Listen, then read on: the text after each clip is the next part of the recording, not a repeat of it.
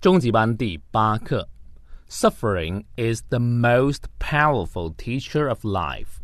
Difficult circumstances serve as a textbook of life for people. The uncreative life is not worth living. Actions speak louder than words. Strong men will struggle with the storms of fate. Energy and persistence conquer all things. Knowledge makes humble, ignorance makes proud. A man is not old as long as he is seeking something.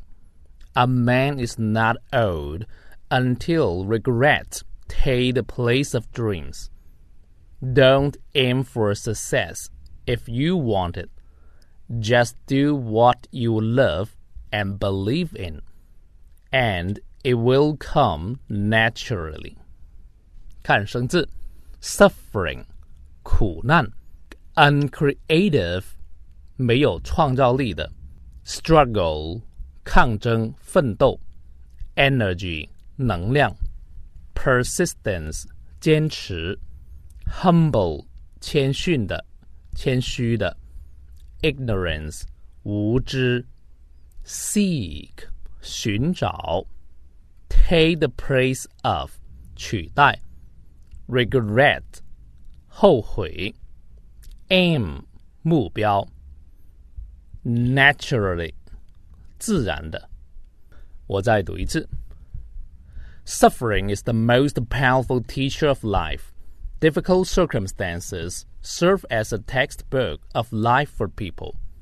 The uncreative life is not worth living. Actions speak louder than words.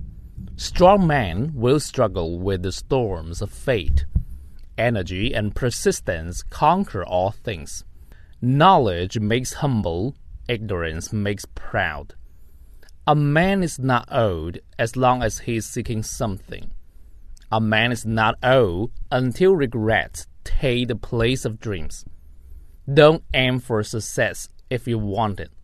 Just do what you love and believe in, and it will come naturally.